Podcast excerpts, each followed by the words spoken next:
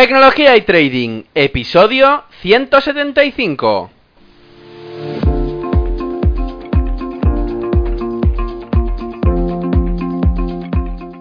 Muy buenos días a todos, bienvenidos un día más a este podcast y canal donde se trata todo lo relacionado con el trading financiero, la informática y por tanto la combinación de los dos, el fintech. Aquí tratamos de técnicas, algoritmia, estrategias, noticias y muchas cosas más. Por eso solo puedo deciros bienvenidos a Tecnología y Trading. Programa 175 en este viernes 16 de noviembre del 2018 y como cada viernes hoy vengo con un invitado especial al programa. El invitado de hoy ya ha venido anteriormente. De hecho, bueno, es la segunda parte de la entrevista que empecé hace dos semanas y que encarecidamente os recomiendo.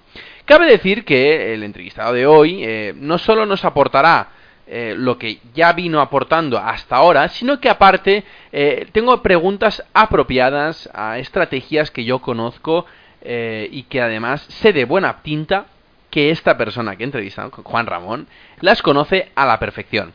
Y no solo eso, sino que además eh, él nos podrá recomendar libros o, también medios, eh, vídeos que nos puedan ayudar a entender mucho mejor lo que muchas veces, por ser muy técnico o por ser muy apropiado a una cosa muy concreta, pues cuando estamos hablando en la entrevista, eh, pues a veces es un poco que necesitamos un poco más de, información y es por eso que que seguro que, en este caso él nos proporcionará alguno que, otro link o, información o libro para poder ampliar sus conocimientos que no son pocos. Antes de pasar a la entrevista, como siempre os recomiendo, pasaros por la página web. Y es que en ferrampe.com no solo podéis encontrar todos los 175 podcasts que llevo hasta ahora, sino que además podéis encontrar también los cursos que voy haciendo y que voy colgando a medida que, me da tiempo, los libros que la gente que pasa por el podcast o incluso que yo he puesto de, mi, biblioteca eh, he podido agrupar en ferrampe.com barra libros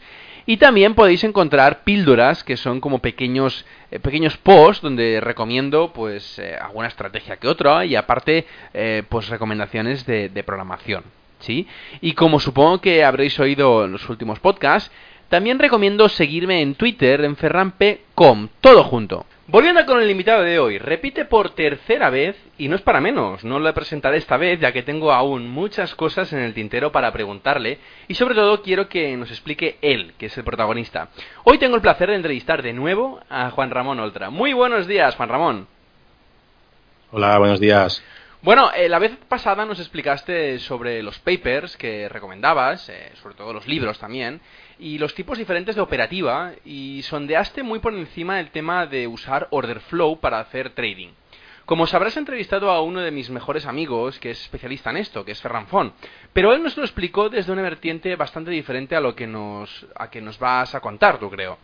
Eh, es por eso que me gustaría que me contaras para ti qué es el order flow, para aquellos que no lo sepan, sobre todo, y, sobre todo, qué tipo de información, según tu punto de vista, se puede extraer para poder operar, o si más no, sacar patrones para hacer trading automático.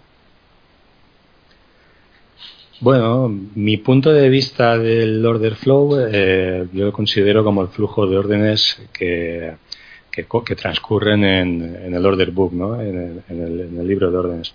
Entonces, esto es como del modo que se, que se trata en la mayoría de papers y de, estudios. Se, se refieren a order flow como el flujo de órdenes límite, órdenes agresivas. Lo que ocurre es que se ha puesto, bueno, ya es bastante antigua, una moda de referirse al order flow como el eh, relacionarlo con el footprint también, lo digo como entre comillas, ¿no? Es una especie de, de chartismo moderno, por decirlo así, y intenta eh, leer en, un gráfico el, paso o las órdenes de, institucionales o de participantes, digamos, más, más informados. Entonces, yo esta, esta última parte, este último, digamos, esta definición de order flow no, no, me, no la tengo en consideración. Yo cuando hablo de order flow, pues me refiero a la primera, ¿no? que es al flujo de, de órdenes en un, en un libro, o sea, en, el order book. Ostras, es bastante el libro de órdenes en el order book. Sí, no, es lo mismo, es decir, las órdenes límite, cómo transcurre el flujo de órdenes agresivas frente a órdenes pasivas. Esto es el order flow auténtico, ¿no? cuando se refieren en la mayoría de, estudios que normalmente lo que, lo que buscan ahí, más que poder predictivo, es eh, eh, analizar la posibilidad de, de, llenar, de rellenado de las operaciones, ¿no? el, fill, o sea, es decir, eh, estimar la probabilidad de que mi orden sea ejecutada al precio que yo pretendo. ¿no? Y, no el buscar huellas o patrones que, bueno que pueda verlos si analizas un, order book puedes encontrar con ciertos patrones pero pero no soy partidario de, utilizar lo que se lo que se hace con cuando se grafica todo todo ese flujo en, en un, en un gráfico de precio que me imagino que es a lo que te refieres cuando ploteas el, market profile, ¿no? El, flujo en el perfil del volumen.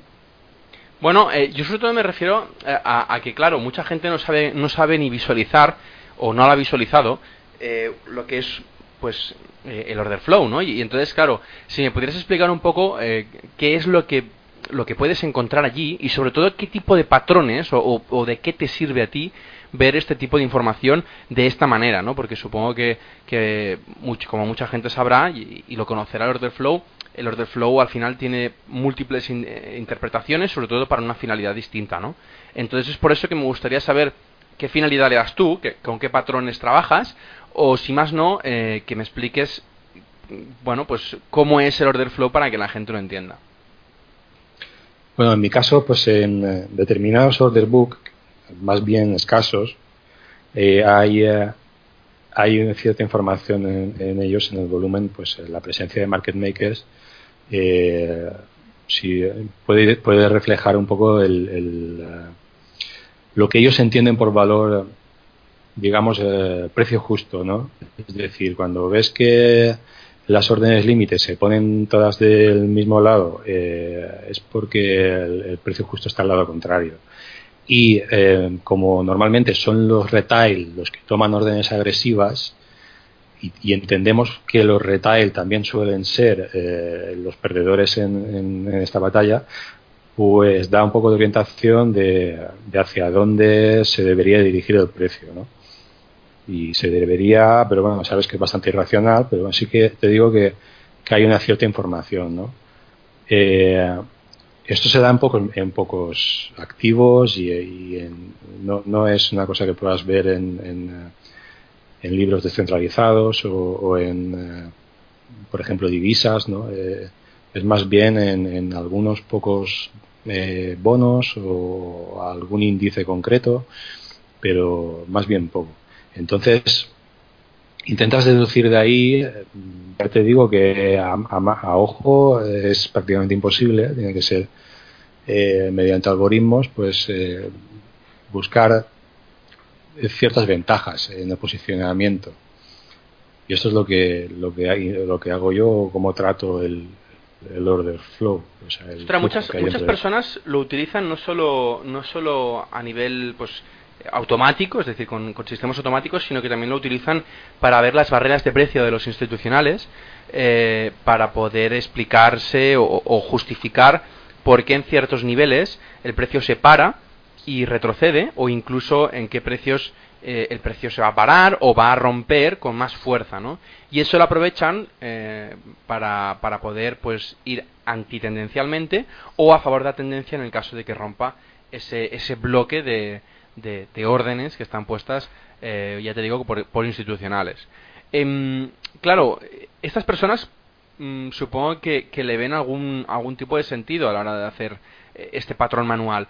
Pero claro, eh, ¿tú cómo lo haces o cómo te diferencias con el patrón automático? O sea, con el de sistemas automáticos. Mira, el...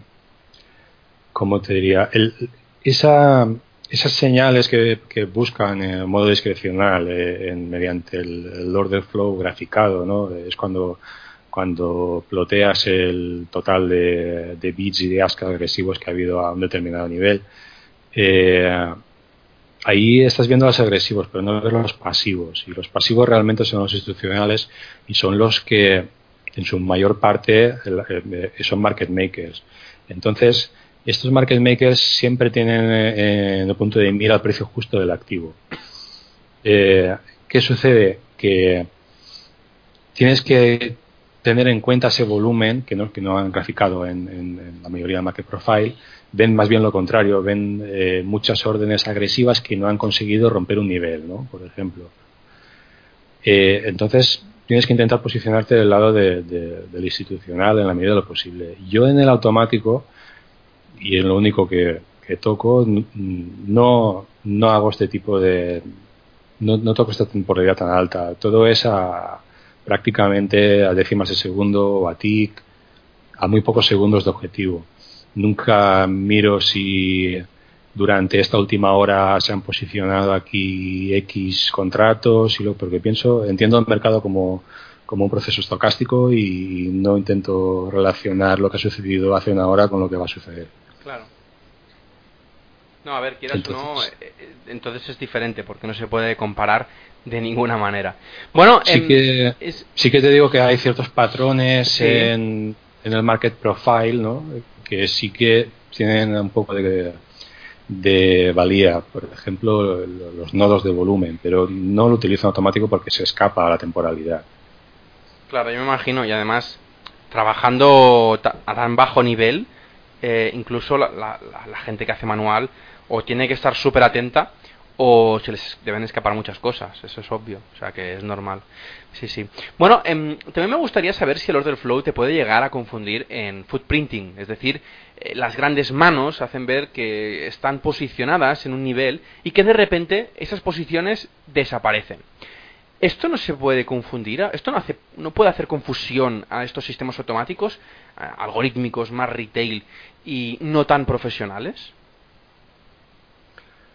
el footprint, eh, el seguimiento de la huella del institucional, yo creo que a día de hoy es un mito y que las órdenes llegan tan fragmentadas que no sabes si son si son institucional o 500 retiles. Entonces, ahí eh, yo creo que, es imposible seguir la huella. Lo que sí que puedes seguir es eh, un poco el, bueno, el tema en determinados niveles a veces hay mucha presión en un lado de, del order book y de repente ves que se retiran, como que ceden el paso a, los agresivos, ¿no?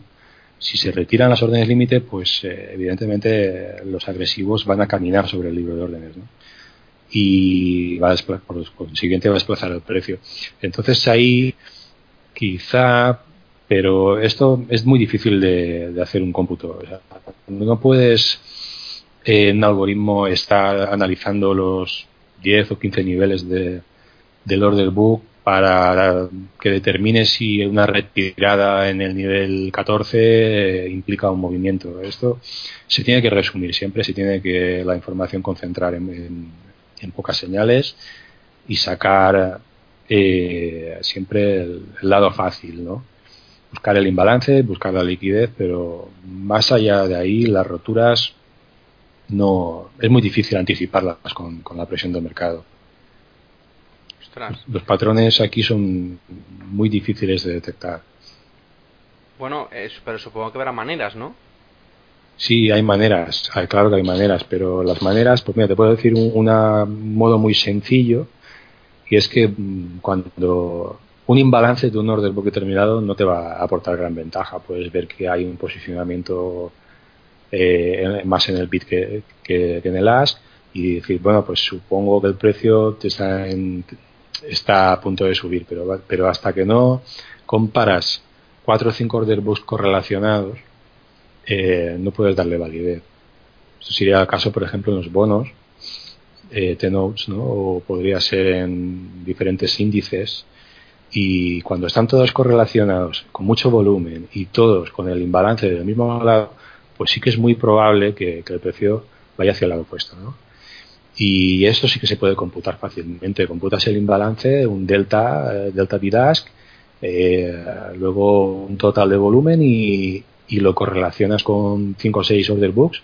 Eh, evidentemente, 5 o 6 del mismo de, de, activos que tengan mucha correlación Y ahí sí que te puede dar un poder predictivo eh, en un horizonte temporal muy corto, pero como digo yo muchas veces, la mejor ventaja está eh, en entrar cruzando toda comisión o spread y cubrirte con un briquet en cuanto antes. Y porque el precio es estocástico y si tú tienes poder predictivo sobre los siguientes 5 ticks, pues entra, entra y cúbrete.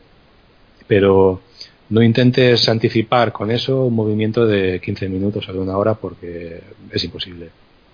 Bueno, em, también te quería preguntar, y ya para acabar con el tema del order flow, eh, me gustaría saber cómo has podido aprender, eh, de, qué, de qué medios, eh, vídeos, libros, de qué te has empapado para poder aprender el order flow y las técnicas. Porque yo me, he dado cuenta, y, justamente lo hablaba muchas veces con Ferran Font, que, el order flow es una de las cosas más complicadas, dado que, como decíamos antes, es muy rápido e incluso ves operaciones que se van y vienen en, cuestión de, segundos, ¿no? incluso menos. Eh, ¿Qué me recomiendas para poder aprender a aquellas personas que quieren aprender order flow o que si más no quieren empezar al menos a ver eh, un poquito de order flow? Sí, ¿te refieres a algún libro o algún...? Sí, libro medio, es decir, eh, vídeo, algún libro, algún blog, algo que, me recomiendes, eh, que tú hayas utilizado y que sepas de primera mano que es bueno, para poder, pues, eh, empezar con el order flow y, poder, pues, empezar a, ver y a, degustar un poco este mundo. Te puedo decir el de Irene Aldrich, que creo que te lo mencioné anteriormente, habla bastante bien de este campo. Lo descubrí hace poco Ojalá hubiera visto su blog y tal años antes, pero tiene buena información. Eh, ¿Cómo se llama el libro? No te lo puedo decir. Sé que la autora es Irene Aldrich y es algo de High Frequency Trading. Eh, Ernest Chan, también en el último Machine Trading, eh, tiene bastante información al respecto. Y, y, otro que se llama Algorithmic and High Frequency Trading, que es el de Cartea, que, que en, como explica modelos de market making, pues habla bastante también del de order flow. Lo que ocurre una cosa común en los tres cuando se refieren al, tomador, esto quiero, quiero eh, decirlo ahora antes de que se nos escape, la mayoría siempre entienden por el, agresor a, la orden límite como el informado, el trader informado que tiene ventaja. Y esto es lo que persiguen muchos con el footprint también. Esto es falso. El, agresor es el desinformado y es el retail en la mayoría de los casos. Pero bueno, ya, eso tenía que decir. He mencionado los libros. Te voy a decir unos vídeos que, podría ser, que son los de Jigsaw Trading, muy discrecional y tal, pero por lo menos para el que no entienda cómo funciona un order book, van a ser muy útiles porque lo explica mm, muy ilustrativo, ¿no? Con los vídeos explicando los niveles de order book, cómo pican los agresivos, cómo ah, cancelan o añaden órdenes eh, límite y son interesantes los vídeos, al menos para empezar. Luego no hay más que mirar order books y time sales y intentar uno mismo eh, entender lo que pasa. Muy bien. Bueno, eh, ahora pasando un poquito de tema, me gustaría empezar a, preguntarte sobre otro tema que, encuentro que es bastante interesante y que también sé de primera mano que lo dominas, que es el market profile. Em, es bastante técnico y además nada sencillo para los que empiezan en el trading. Pero me gustaría, como insisto, eh, como digo, eh, empezar a hablar un poquito de market profile. ¿Podrías explicar con tus palabras qué es y quién lo utiliza? Pues a ver, el market profile eh, de por sí, eh, como dice el nombre, el profile es el perfil del mercado según el volumen y consiste en plotear el volumen en, una perspectiva, ¿no? Eh, digamos, en un punto de vista que intenta capturar la campana, la campana de distribución de volumen. El market profile son los típicos gráficos en los que plotean el volumen en vertical, ¿no? Con la típica campanita. Y, lo que pretenden es eh, estimar con el centro de la campana de distribución de volumen lo que debería ser el precio justo, ¿no? Eh, eh, fire price que dicen del activo. Y con ello, pues cuando el precio se sale de, la zona de esa campana del centro, en los extremos pues intentan ahí posicionarse corto o largo en función de siempre buscando como objetivo el centro de la campana. Y eso consiste en Market Profile, que lo desarrolló Stilmeyer, creo que fue a final de los 70, no te, no te sé decir ahora. Y te puedo decir que hay un manual bastante bueno y, tan bueno como antiguo, claro, del, del CBOT, que explica muy bien cómo utilizarlo. Y, eh, y sobre quién lo utiliza, pues te diría que hoy lo utilizan la mayoría, la mayor parte de la gente que tiene interés en comercializar algún producto gráfico relacionado con este tipo de chartismo, porque incluso hace ya años que Stilmeyer reconoció que, estaba desfasado el market profile.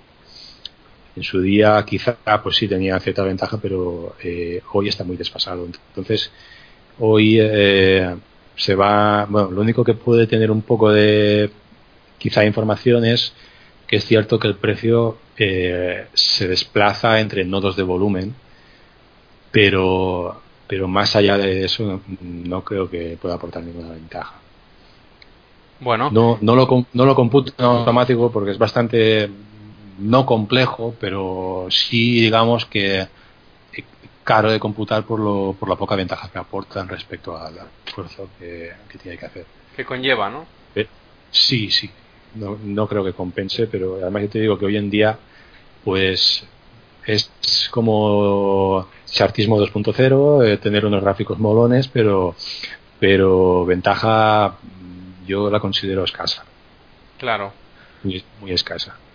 Bueno, eh, también te quería preguntar, eh, para, porque me gustaría saber qué tipo de técnicas eh, y utilidades ves en usar el Market Profile. Eh, ya decías que ahora pues no tiene mucho sentido, pero, pero en muchos casos se considera un tipo de técnica eh, antigua. Y me gustaría saber antiguamente cómo lo utilizaban y, y cuando dices que ahora está un poco desfasada, ¿por qué? Bueno, antiguamente lo utilizaban, pues como te he comentado, el centro de la campana que dibuja el perfil del volumen es el precio justo del activo.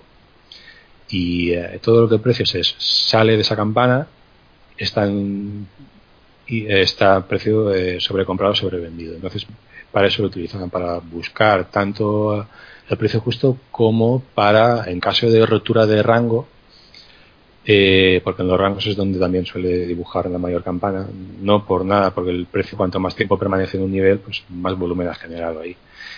Eh, en una rotura de rango, pues estimar el posible objetivo que suele ser otra campana creada anteriormente. Lo que ocurre es que aquí hay una serie de matices eh, que no están claros según el manual y es que ellos dicen que el que el, que el precio permanece eh, cerca de, la, de esa campana, ¿no? El interior de la campana de distribución de volumen. Pero la realidad es que el precio crea esa campana porque está en rango, porque está lateral, porque está en la condición que sea y, y, y, no viceversa. Entonces no tiene poder predictivo, tiene información de, de pasado, al fin y al cabo, la mayor parte de las veces la poca información que puede tener a, modo predictivo es, como te he dicho antes, cuando rompe el precio un nivel, pues tiene bastantes probabilidades de detenerse en, en otro punto donde se ha generado volumen, pues precisamente porque ahí es donde ha habido un cúmulo de, de, stops y de profits eh, puestos. Ya es como un, nivel clave, pero, pero ya te digo, es una, escasa, una probabilidad de un 7-8% de, de ventaja que te puede aportar. No, no va a ser tampoco como para decidir la operativa en base a, los nodos. No es destacable, digamos. Yo pienso que no. Ya te digo, como lo utilizaban en aquella época, pues eh, era puramente intentar predecir el, recorrido de precio en base a, a ese nodo de volumen. Es decir, mira, pongo un ejemplo el mercado está cerrado y, y, una vez cerrado pues se produce información, noticias, earnings o que quieras. Entonces, a la apertura del mercado hay un montón de información que los participantes están eh, ansiosos por, plasmar en operaciones. Y por eso a la apertura se produce tanto volumen, porque todos quieren ser el primero en, en, posicionar esa idea, esa noticia, ese dato que, han tenido el día anterior, ¿no? Entonces, eh, eso provoca, por ejemplo, una subida violenta del precio y, eh, ¿y qué pasa? Que mientras los institucionales van metiendo sus órdenes límite en la medida de lo posible para rellenarlas y ir desplazándose con el precio, llega un momento que el precio es propulsado por retails que se montan a última hora porque porque ven que, esto está subiendo, tengo que comprarlo, ¿no? Entonces, cuando los institucionales ven que el precio está superando su valor justo y empiezan a hacer la presión inversa, a meterse en límites. Y, eh, y, entonces es cuando el precio empieza a hacer un zigzag que se va estrechando y va dibujando esa campana gaussiana de la que hemos hablado, ¿no? del market profile. Y, es por eso que eh, para lo que se creó era para ponerle nivel a, ese precio justo y en esos zigzags, esos movimientos eh, cercanos a la apertura mayormente, eh, estimar ahora de qué lado me tengo que posicionar y hacia dónde tengo que tener el objetivo. Y, y fue para lo que se creó. Hoy en día, pues, ni existen los pits, eh, ni se opera de ese modo tan discrecional, tan dependiente de las noticias. Eh, entonces, este tipo de información, pues, eh, está como más fragmentada y, es muy rápida y, no, no llega a tener ese impacto que tenía en el precio pues hace 30 años. Es otro mundo, vaya. Sí, entonces digamos que hoy en día pues no, no lo veo factible. Además, ten en cuenta que esto se desarrolló, dicho por Stilmeyer y por el propio manual, para operar en intradía. Y, eh, en intradía ya sabes hoy cómo las cuecen, ¿no? O tienes un, servidor pegado al, exchange y, vas en plan eh, HFT o digamos que te quedas en te quedas fuera. Sí, sí. Bueno, entonces, bueno, pues ya interpreto que, que esto poca gente lo, lo utiliza y actualmente y, y, que supongo que, como dices, está desfasado y que, y que ya no tiene ningún sentido utilizarlo, ya sea manual o automático. No, es mi punto de vista y no tengo la verdad absoluta, como digo. Sí, sí, sí. Pero bueno, Pero punto de vista. es por lo menos yo intento que, nadie lo considere como santo grial, que el que tenga en mente utilizarlo, por lo menos que se informe antes y que intente validar cualquier ventaja con pruebas. Sí, es lo mejor, yo creo. No se, no se base en, que he leído un libro, he visto un curso, porque aquí ya te digo que lo que predomina es la aleatoriedad y cualquier eh, sistema, cualquier eh, técnica funciona el 50% de las veces. Claro. Bueno, pasando a algo más tradicional. En el grupo de traders que tenemos en común, muchas veces eh, comentamos algoritmos sencillos y, en muchas ocasiones cuando discutimos eh, en cuál es la mejor estrategia, eh, o peor incluso, o, diferente, ¿no? aparece mucho la estrategia de reversión a la media. Para aquellos que no lo sepan, ya explico un poco, que la reversión a la media es una estrategia muy utilizada que trata de, de creer que todo lo que está en un extremo tiende a volver al medio. Eh, si me permites, voy a, poner un ejemplo. Juan, es que al final, eh, Juan Ramón, yo creo que lo mejor es, poner un ejemplo para, para, que la gente pueda, pueda entender, ¿no? Em, siempre pongo el mismo ejemplo y seguramente lo habré puesto en el podcast más de una vez, pero bueno, eh, una persona que, admiro mucho y, y, que de hecho en unos pocos podcasts vendrá al programa eh, bueno, pues utiliza siempre este mismo ejemplo. ¿no? Imaginaros que un chico eh, de 20 años eh, pues sale de, una noche de fiesta bastante borracho, ¿no? Una noche y llega a casa y tiene que sacar al perro a pasear. Ese perro es bastante grande y cuando lo saca a pasear, dadas sus condiciones, a veces lo lleva más el perro que el propio propietario, ¿no? Entonces imaginaos que el, joven va caminando haciendo S, mientras que el perro va alejándose y acercándose ligeramente. Como el propietario del animal lleva atado al, canino, sabe con certeza que el perro, que va en, su en sus plenas condiciones, irá pues medianamente recto y que irá corrigiendo los tirones del joven.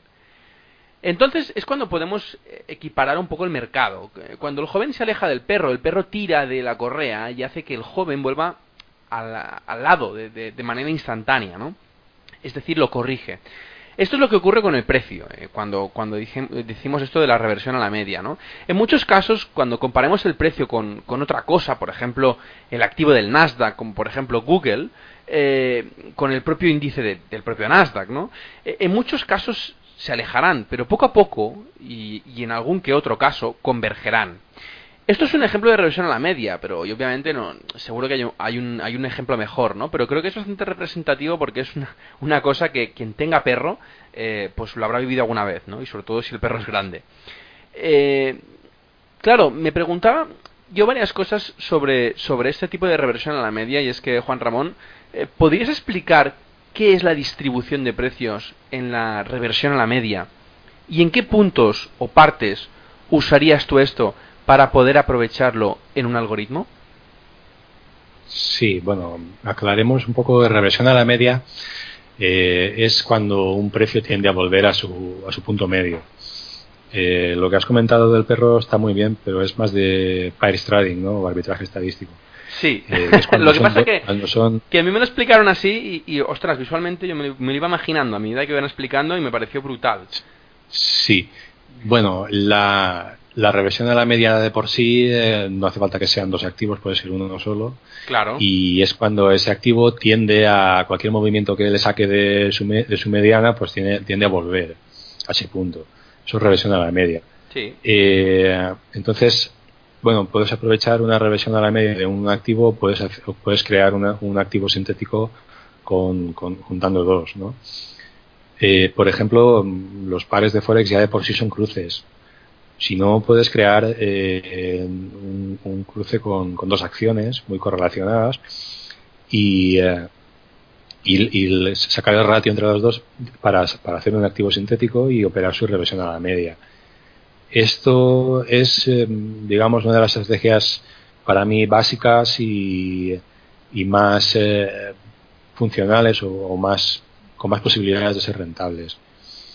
Entonces, eh, el el problema que tiene el, el trading o, arbitraje estadístico, si, que viene a ser lo mismo, solo que un, poquito más sofisticado, o todo sofisticado que uno lo puede hacer, claro, eh, es que va perdiendo, va perdiendo el, la ventaja, se va neutralizando, porque cada día se está arbitrando más y, eh, se está neutralizando. Eh, hoy el arbitraje transcurre a, a nanosegundo.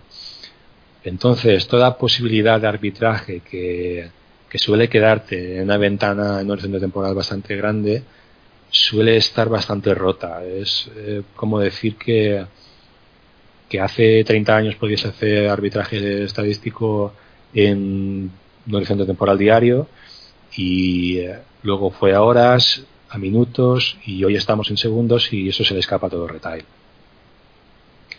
Entonces, sí que es interesante, hay posibilidades, pero hay que tener en cuenta que, se está mermando también. Hay que ingeniárselas para, para buscar activos que no estén demasiado explotados con el arbitraje. Por ejemplo, mira, puede ser criptodivisas, hay un, mar de, de altcoins, ¿no? que, entre ellas se puede hacer todo tipo de arbitrajes y no están explotados. Es más, tienen incluso problemas de liquidez que se pueden aprovechar. Pero en lo que es mercado de, de divisas es muy difícil y de y de acciones eh, diría que también está muy explotado y, en acciones tienes un problema que, que, lo mismo te crees que tienes un spread buenísimo y mañana uno te hace una OPA, te hace cualquier tipo de, movida y se te cae una pata del spread y se carga la, la estrategia y la cuenta. Entonces, es interesante entenderlo y conocerlo para mí, pero hay que probarlo todo muy bien en backtest y, siempre tomar medidas. Bueno, y, después no solo en backtest, sino que además también un poco un poco de dinero después de, de, utilizar estas pruebas en backtest o en, o en demo, en forward testing. Y, y yo creo que sobre todo la prueba de fuego, como digo, es, es con poco dinero, porque al final, y supongo que te habrás encontrado que en demo funcionan muchas cosas, pero después cuando ponemos en real eh, no es lo mismo, no es lo mismo. El tema, no, me refiero, claro, en backtest tienes que determinar cuándo dos activos son aptos para, crear un spread. no puedes abrir dos gráficos y decir, eh, pues a mí me parece que estos dos precios van cointegrados, voy a hacer ahora un corto aquí y largo allá.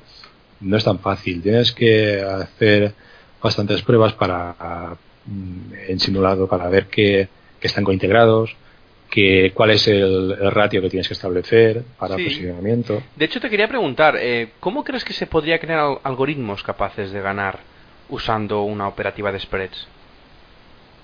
Bueno, hacer un spread entre dos activos es muy sencillo. Eh, basta con sacar el ratio de dividir uno por el otro y, el precio que te resulta eh, es el, spread a operar. Si el spread sube, vendes uno, compras otro o viceversa. El, ¿Cómo hacerlo mm, aprovechable? Pues hay ciertas medidas como puedes calcular el, el half-life del spread half-life es la duración de la regresión a la media, es decir, computas eh, cuántos periodos promedio tarda en revertir a, su media, ¿no? Y quien base a ese half-life establecer el, cálculo para las desviaciones estándar. De este modo, si el half-life se, se alarga, es decir, si la revisión a la media se está rompiendo, se está perdiendo, normalmente lo hace gradual, eh, tu cálculo sobre las desviaciones estándar se va diluyendo, se va, se va ampliando el número de periodos sobre el que calculas y por tanto eh, las desviaciones quedan más alejadas de los extremos y, tienes menos riesgo. Y así se mejoran bastante. Luego tienes que dimensionar las posiciones. Puedes hacerlo, por ejemplo, establecer el posicionamiento según la volatilidad eh, promedio de cada activo, según una ventana temporal y, luego pues recomendaría eh, evitar las operaciones en horas punta de datos porque es cuando se produce, la curtosis que hablamos sí, la vez pasada. anteriormente y, la curtosis pues, pues rompe este tipo de estrategias. Pero básicamente haría eso y, también digo que la, donde más aprovechables suelen ser las estrategias de pares eh, es en horas en, o, y si es en minutos según las condiciones de ejecución que tengas y de comisiones pero viene a ser intradía. Cuando vas a un horizonte temporal largo eh, son poco explotables ya. Y cuando más rentables son es cuanto más cerca estás de, quedarte en, en, lo que serían comisiones y spread por ejemplo puedes hacer spreads entre te digo mm, DAX Eurostox, eh, SP Nasdaq, puedes hacer SP Dow Jones, hay unos cuantos así. Normalmente tienes uno un poco más eh, del reverting y el otro un poco más eh, volátil. Por ejemplo, sería Eurostox DAX. Y en estos casos, la mayor parte del beneficio te lo, te lo aporta el más volátil.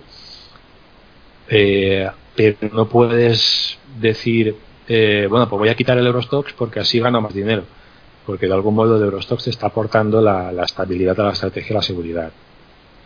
El, no, nunca va a ser risk neutral, pero, pero sí que por lo menos estás más cubierto, ¿no? Si hay un, movimiento violento en la renta variable en general, pues te va a proteger. Eh, entonces, eh, ahí para, para, la, para el que quiera empezar en spreads, yo recomendaría estos activos. recomendaría eh, sobre índices. Son más sencillos de, trabajar. Bueno, de hecho, una de las cosas también que te, quería preguntar es cómo podemos aprovechar el uso de la estrategia para poder crear eh, lo que decías antes, ¿no? series temporales sintéticas, como por ejemplo un ETF, ¿no? Em, sobre todo para, para poder hacer, pues lo que decía, ¿no? Un índice ficticio para construir eh, esta reversión a la media. De hecho, eh, una de las cosas que, un amigo mío hacía era en, Forex, eh, cogía todos, como, como ya has dicho antes, cogía todos los pares de divisa y aislaba, a través de una operación matemática, aislaba la divisa en sí. Y a partir de eso, hacía pues las series temporales de cada una de las divisas y a partir de ahí operaba pues cada spread, ¿no? Eh, y, además la relación entre, entre las diferentes divisas. Pero me gustaría saber cómo crees que, que este sintético te puede ayudar en, en, el día a día, porque este sintético, como digo, se puede hacer de muchas maneras. En Forex, a través de extraer, pues lo que digo, ¿no? Eh, la divisa en sí, o incluso eh, hacer un ETF propio para poder, para poder gestionar, pues esta reversión, esta reversión. ¿Cómo, cómo lo harías tú? ¿Cómo aprovecharías esta, esta, esta serie temporal sintética? No, yo solo creo series, series temporales sintéticas para crear activos con fuerte reversión a la media. Mm, no busco fortaleza de, un sector ni fortaleza de, una divisa en concreto porque no creo en ella. Lo trato como, como random walk. Es decir, eh, si el dólar me marca fortaleza, pues no tengo por qué comprar dólar porque puede precisamente que en cinco minutos empiece a decaer. Entonces, eh, lo único que, hago con series sintéticas eh, es eh, buscar, por ejemplo, reversión en, en activos, como te diría, creo que mencionamos anteriormente ¿no? en, lo de dólar canadiense corona noruega, ¿no? por ser los divisas que tienen fuerte relación con el crudo y, y de ahí te sale una, un spread ben reverting. Pues puede haber más, hay más ejemplos ¿no? Eh, eh, similares, tanto en Forex como en, en, bueno, en Forex son bastantes casos, pero en acciones o, índices. Entonces, los uno para, para crear series con mucha reversión a la media para poder, para poder explotarla. Pero, como dices, de buscar vigor de, de una divisa, no creo en ello y no, no lo utilizo. Bueno, pues Yo pensaba que sí que podías utilizar o que al menos podías dar algún tip para poder aprovecharla, eh, más que nada porque, porque una de las cosas que yo siempre me he imaginado es que la gente que, que utiliza esta reversión a la media, pues se creaba pues un índice a partir de algunas voy a poner el caso en acciones, ¿eh? un índice a partir de ciertas acciones y ese índice lo utilizaba como, como elemento pivote para eh, poder establecer, como si dijésemos, la media de, una acción determinada. Y entonces, a partir de esa relación, eh, encontrar los mejores puntos de entrada para esa acción concreta. Eh, ¿Tú lo ves viable esto? No he trabajado nunca con, cestas de acciones, porque no me han parecido interesantes las cestas como tal, pero lo que tengo bastante leído siempre ha sido que que dentro de las cestas de acciones, aquellas que, que tienen mayor desviación tienden a revertir. Entonces, basarse en, en, eh, en grupos o en eh, sectores para, para, establecer vigor, para establecer tendencias, para mí no, no viene a ser más que, que creer en, el seguimiento de tendencia y, y, eso bastaría un cruce de medias para explotarlo y yo por mi parte nunca he podido determinar que una tendencia sea eh, no sé si decir sólida o tenga ventaja en el por sí ¿no? creo más en el, en el proceso estocástico es decir si está subiendo pues bueno nada me asegura que después de la quinta bola roja de la ruleta venga la sexta ¿no? Eh, entonces es como lo entiendo yo y no, no me baso en vigor del sector, de la divisa, de nada de, este tipo. No, no creo que, por ahí pueda sacar una ventaja sólida. Bueno, pues eh, como decías tú antes, se tiene que probar. se tiene que probar, al menos para quitarse la espina. Eh, bueno, pasando a otro tipo de estrategia, como es eh, la desviación estándar, que, bueno, me gustaría repasar contigo porque sé de buena tinta que, la has estudiado.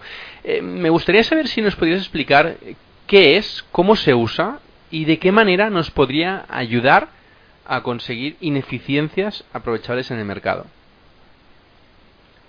La desviación estándar de un precio eh, respecto a su mediana eh, lo podemos utilizar bien con, con indicador muy sencillo para visualizarlo, eh, como unas simples bandas de Bollinger.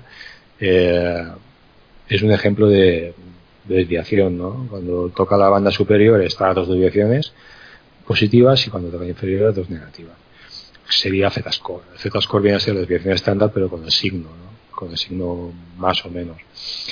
Eh, entonces, ¿Cómo aprovecharlo? Bueno, pues si tienes visto y probado que un activo tiene reversión a la media, eh, tienes que determinar a qué nivel, de, a qué desviaciones estándar es óptimo entrar. Y eh, esto suele ser flexible, ¿no? Eh, por eso he puesto antes el ejemplo de, del cálculo del half-life para establecer, por ejemplo, que entramos siempre a, a dos desviaciones estándar y, eh, y, las calculamos con un lookback eh, flexible. Eh, es decir, que se vaya adaptando a tiempo real a, la duración de, de, esas reversiones anteriores. Entonces, ¿cómo aprovechamos la desviación estándar? Pues simplemente establecemos un gatillo, es decir, entramos a dos desviaciones y siempre buscando el horizonte, el objetivo en, en, el, en, el, en la media, en, la, en, el centro de esa campana. Y, pero ya te digo, tienes que tener comprobado que el activo pues tiene esa, esa reversión. No vayas a ponerle eh, unas bandas de Bollinger al euro dólar porque desde luego que no, no la tiene, eh, ningún time frame. No, no, está claro. Si te, la, si te la da una vez es de casualidad. No, no, es uno de los activos que menos me reverting es. Muy bien. Bueno, eh, la última pregunta del podcast, eh, que como supongo que ya sabes, eh, no es no es otra que, que los libros eh, o lecturas o en este caso incluso medios, ¿no? Como digo, pues ya pueden ser vídeos o, cursos. Eh, me gustaría saber qué, qué nos recomiendas en este en este segundo podcast, en esta segunda parte de, de la entrevista. Eh, que no hayas, eh, supongo que cuesta un poco, ¿no? Que no hayas hecho en, en, la primera parte. ¿Qué nos puedes recomendar respecto a lo que hemos hablado durante el día de hoy? Pues eh, como he dicho antes, recomendaría para el tema del order book y um, todo el tema de la liquidez en los mercados, el, los de Irene Aldrich o Ernest Chan. Y, añadiría los vídeos de Jigsaw Trading para entender el funcionamiento del order book a modo para el que no lo tenga muy claro. Y eh, luego para el interesado en Market Profile, nada mejor que el manual que tiene el CBOT. Te paso el enlace para que lo publiques. Y, eh, y ahí se explica bastante bien, como, mejor que nadie, de hecho, cómo se utiliza y en qué consiste más allá de cualquier otra persona que pueda tener interés en vender algún indicador, algún producto.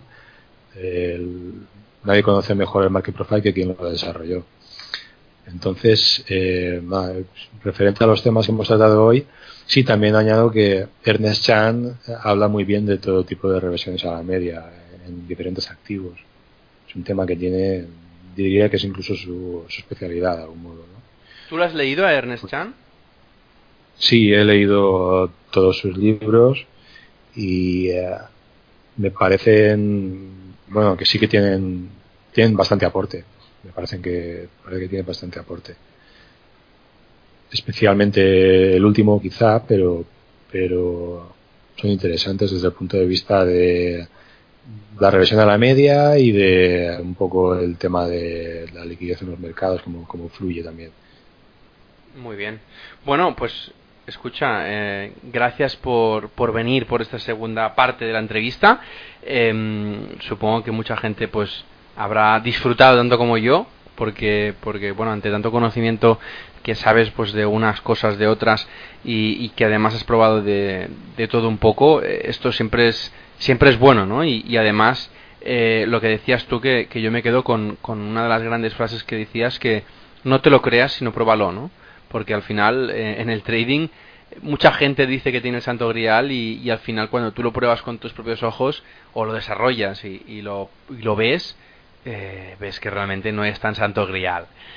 Pero bueno, independientemente de eso, eh, te agradezco mucho la, la entrevista eh, y espero que puedas pues volver a, al podcast, a que nos expliques los avances que, que has hecho con, con todo tu tipo de trading diferente a, a, todo lo que hace el resto de gente, ya sea manual o incluso automático, y eso es porque, porque bueno, intentas indagar y, y conseguir el máximo rendimiento de la, de la manera que poca gente lo hace y eso es una de las cosas que más me gustan. Así que Juan Ramón, muchísimas gracias por venir y espero que vuelvas pronto. Muy bien, gracias, gracias a ti por invitarme y, y espero vernos pronto. Muy bien. Bueno, eh, para la gente que le han surgido dudas o preguntas de lo que nos ha contado Juan Ramón, podéis hacérmela llegar cuando queráis al formulario de contacto de la página web ferrampe.com barra contactar.